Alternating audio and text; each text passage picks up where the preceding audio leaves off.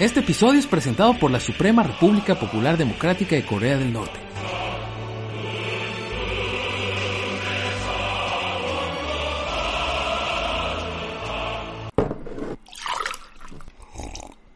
Esto es Trago Amargo con Juan Amaro.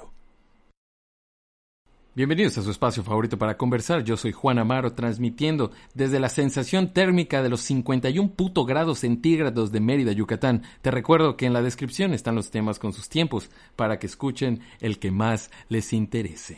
¿Cómo están? ¿Cómo han estado? Disculpen. Miren, este episodio salió tarde porque eh, su anfitrión la cagó. ¿No? Con el tema de Kim Jong-un y escribió toda una sección dado por hecho de que pues ya estaba muerto. Sí, ya sé que no está muerto, no han confirmado nada. Es por eso que en esta ocasión vamos a especular dónde está y qué le está pasando al supremo líder de Corea del Norte. Para esto, la Embajada de Corea del Norte mandó a un comité de comunicación al estudio para, como ya pudieron escuchar al fondo, asegurarse de que todo lo que se diga aquí sea 100% legítimo. Es más, ven, a ver, vente para acá. Pasa el chino, saluda a la audiencia.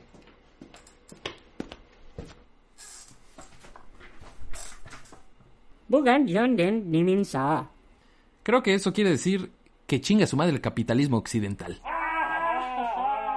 Ya muévete mi lugar, cabrón. Ahora, ¿dónde está Kim Jong-un? Corea del Sur. La muy inferior Corea del Sur dice que el supremo líder de la potencia oriental está siendo protegido de coronavirus, pero a mí se me hace un poco más sospechoso que eso. Permíteme. El pasado 15 de abril fue una fecha importante para muchos de nosotros, pero para el líder norcoreano significó el aniversario del fallecimiento de su padre, Kim Jong-il. Desde el 2011 se habían hecho homenajes en honor a la memoria del supremo líder todos los años, pero este año pues no se pudo ver a Kim Jong-un en la ceremonia y esto fue un poco inusual, no me van a dejar mentir, ustedes cuates chinos. Cuando el padre Kim Jong-un muere, era claro que él iba a ser el sucesor, ya que su hermano, Kim Jong-nam, tuvo problemas de disciplina. Un pedo con pasaportes falsos eh, cuando quiso entrar a Japón, entre otros, ¿no? Un desmadre, el Kim Jong-nam. Pero ahora que se especula la muerte del gordito... ¡Ey, wow! Cuidado con el equipo, un chino grosero. Ahora que se especula la muerte de el supremo líder de la Suprema República Popular Democrática de Corea del Norte. No se sabe a ciencia cierta quién será su sucesor. Normalmente no se puede especular a tan temprana edad quién será el sucesor de, esta clase de líderes de potencias mundiales, ¿no? Normalmente esperan a que, no sé, estén en sus 30, 35 años para que pues tengan hijos y cosas así y pues empezamos a ver pues quién sigue en la, línea, ¿no? Es, es muy temprano en la vida de este sujeto para que se puede especular eso, ¿no? Sin embargo, el nombre que más suena es el de su hermana, Kim Jo-jong. Así es, todos se llaman Kim, Kim es el apellido, pero se dice primero, pero está raro, ¿ok? Son coreanos, sin ofender, ¿ok? Ella mantendría la dinastía y el poder se quedaría en la familia. ¿Pero por qué? ¿Por qué la hermana? ¡Ey! Tranquilos, pinches chinos locos, qué pedo. Coreanos, pues, a la verga. Kim Jo-jong figura porque estuvo presente y destacando durante las reuniones con Estados Unidos en 2016. Aparentemente Trump también le cayó bien. También ella fue una representante de Corea del Norte en los Juegos Olímpicos de Invierno en Corea del Sur. O sea, se ve que la chica está interesada en la política, ¿no? Y el Kim Jong-un seguramente le estaba preparando para algo importante. Pero también hay otro candidato que puede ser tomado en consideración. El hermanastro de Kim Jong-il, el tío de Kim Jong-un. Eh, entiendo que los nombres pueden ser un poco confusos.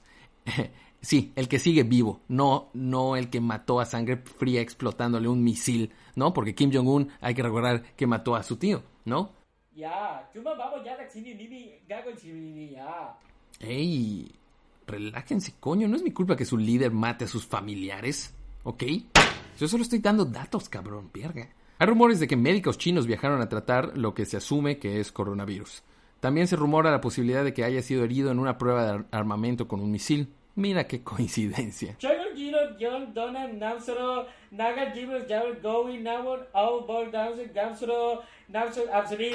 ¿Qué? A ver, me dicen esos chinos que el supremo líder paró ese misil con su pecho protegiendo a una familia de gansos que se preparaban para volar al sur por el invierno. No mamen.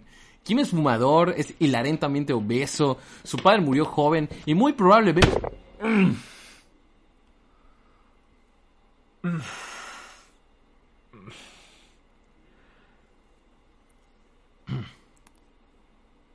Pero la realidad es que muy probablemente solo está haciendo cuarentena como todos nosotros y seguramente se encuentra bien.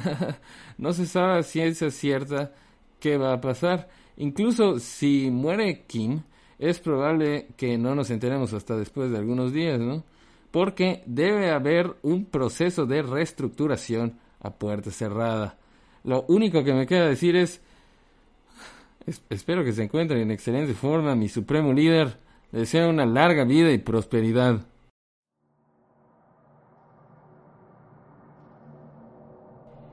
Hace más de 30 días no siento el viento en mi cara. Ya me tienen hasta la madre las dinámicas en Insta Stories. Me caga ver que la gente sí puede ser fit y yo no. Nada del catálogo de Netflix me hace sentirme vivo. ¿Qué carajos me pasa? ¿Qué me está haciendo este pinche confinamiento? Constantemente imágenes desagradables aparecen en mi mente, porque no hay con qué distraerse. En estos últimos tres días me han dado ataques de ansiedad, he pedido esperanza en el futuro, he llorado más veces de las que me he dado placer a mí mismo. Pero justo ayer hablé con un cuate que me dio cierta esperanza. Hoy falta un día menos que ayer. Y sonará obvio, evidente y hasta pendejo. Pero puta, cómo me ha ayudado. Cada día estamos más cerca de salir de esto. Y me di cuenta que el bienestar viene desde adentro, güey. Es mental, es difícil, es difícil controlar tus pensamientos, es muy difícil controlar tus emociones.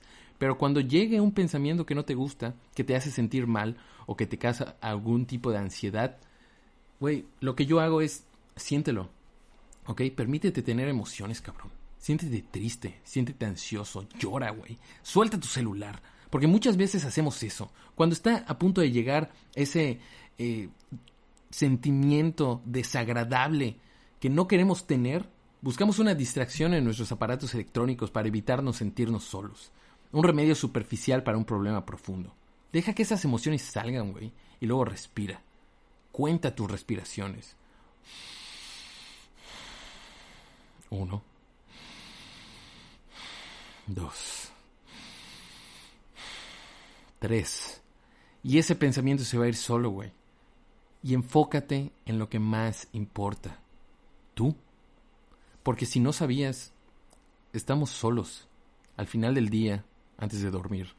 Cuando llega todo ese resumen de pendejadas que has hecho en tu vida, estás solo contigo mismo. Y está bien, porque tú eres lo único que necesitas, güey. Ahora déjame aclaro. El estar solo no significa no tener a nadie a tu alrededor. No significa que no tienes amigos o que no tienes familia. Estar solo es una característica humana intrínseca. El hecho de tener a tus seres queridos ayuda muchísimo. Aprovechalos, güey. Si tienes la posibilidad de estar con algún ser querido, aprovechalos. Mantén una relación sana y recíproca de amor, cabrón. No amor pasional, pero sí amor humano. Estar pendiente de lo que pasa en sus vidas, de lo que les preocupa, de lo que hacen en el día. Somos muy afortunados de tener a personas que se preocupan por nosotros cerca. No deberíamos de darlos por sentados. No deberíamos de dar nada por sentado, mucho menos ahora. Esto me lleva a otro tip para sobrevivir a la cuarentena. Y es un tip que me robé de Zombieland. Disfruta las cosas pequeñas. Y no mames qué útil es. Disfruta el que puedes tener wifi, el que puedes tener una cama rica para dormir, disfruta un buen sueño, el despertar con el canto de los pájaros. No mames, así despertaba Blancanieves, cabrón. El comer rico en casa, el pedir comida rica de algún restaurante, Disfruta ir a cagar después de estar estresado. Disfruta terminar el día con tus objetivos cumplidos. Disfruta un buen baño caliente antes de dormir, porque eso es importante también.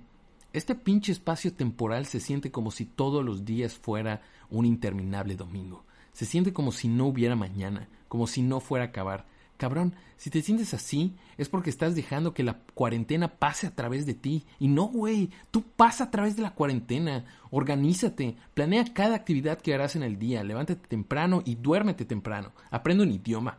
Lee, ve películas, trabaja en tu cuerpo, ejercítate, mejora tu trabajo, refuerzas tus debilidades. Llámale a tus amigos con los que no hablas desde hace tiempo. Llámale a tu abuelita. Mándales memes. Estate presente. Pregúntales qué pasa, cómo se sienten. No tienes idea del impacto que puede tener una persona sobre la otra. sobre todo en estos tiempos. Tú que tienes la oportunidad, hazlo. Porque desafortunadamente no todos la tienen, güey. Mucha gente sufre más esta cuarentena por razones socioeconómicas, razones que no pueden controlar. El 70% de los negocios en México son informales, son vendedores ambulantes, viven al día. Pero esos días ya no están y esas familias están sufriendo. Si puedes hacer algo para ayudarlas, hazlo también. Dona lo que te sobra a la gente que le falta. Hoy fui al Oxxo a comprar pan y vi que un señor estaba vendiendo carritos hechos de latas de cerveza. Y yo dije, ¿qué pedo? ¿De dónde sacó esas latas? Creí que era ley seca. Pero también me di cuenta de que eso es lo único que puede hacer para tener dinero, para ganar dinero. Le di 20 varos. Era todo el cambio que tenía. Y si eres de esa bandita que publica en sus redes los lujos con los que vive el encierro, güey, qué bien por ti, cabrón. Qué bueno que tienes esos privilegios y aprovechalos. Y no te la estás pasando mal. Pero tú qué estás haciendo por las personas que sí. ¿Qué estás haciendo por ti? Y mucha gente se encabrona con esa bandita, porque se ve claramente el contraste socioeconómico del país, contraste que siempre se ha vivido. En el país hay muy poca gente muy rica y un chingo de gente muy pobre. Pero diría está bien, pero no está bien, pero así es. No tiene idea de la cantidad de frustración que vive la gente en este momento. No tiene idea de la cantidad de sentimientos que no podemos expresar por estar encerrados. No tiene idea de la cantidad de desesperación que se llega a sentir. Porque el final de esto se ve muy lejos. Aún falta un mes completo. Lo siento por decirte esto, güey. Pero recuerda, hoy falta un día menos. Y mañana va a ser otro día menos. Lo único que tenemos que hacer es sobrevivir. Es trabajar en uno mismo. No olvidar a nuestros seres queridos a nuestro alrededor.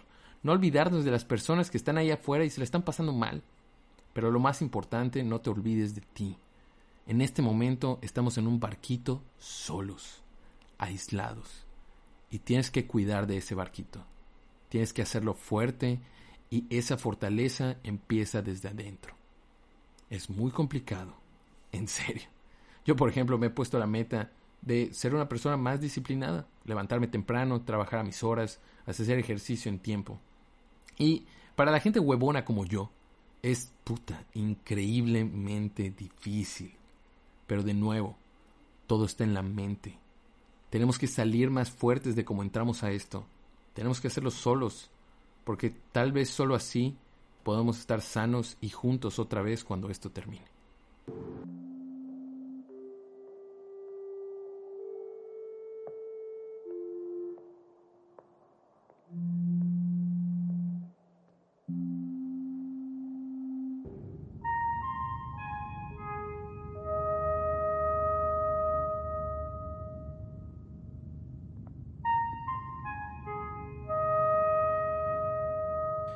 Y pues últimamente he mirado por mi ventana más seguido. Miro al cielo pensando en el momento en el que podamos ser libres de salir a la calle de nuevo.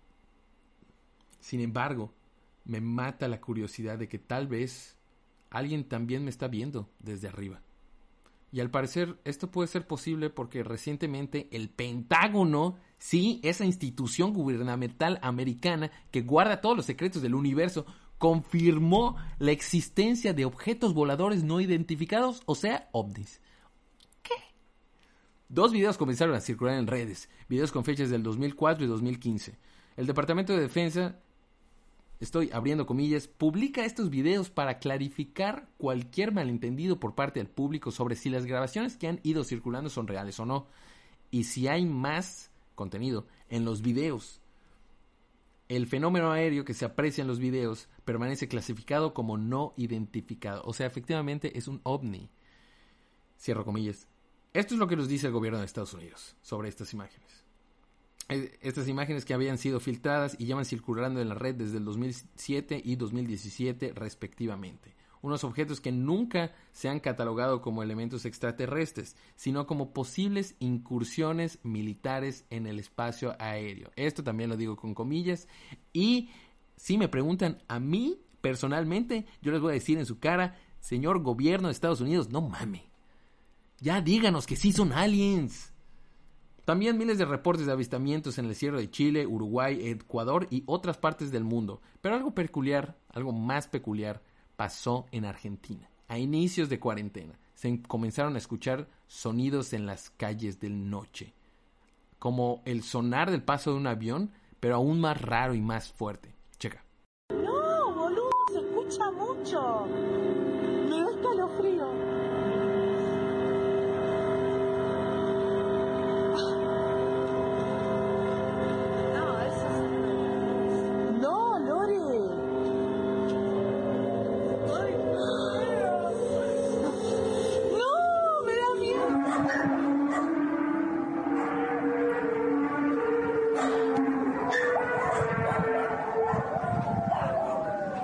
La NASA dice que según esto es un cielo moto. Escucha esta mamada. Igual que un terremoto, solo que en el cielo. Sí, a huevo. solo que en lugar de que choquen placas tectónicas de la Tierra, chocan masas de aire de diferente densidad. Masas frías o masas calientes. También podría ser provocados por un meteorito o un fuerte choque de olas contra acantilados. Así se escucha cuando estas clases de fenómenos suceden. Ahora, igual pudiera ser provocado por un cuerpo entrando a la atmósfera de la Tierra.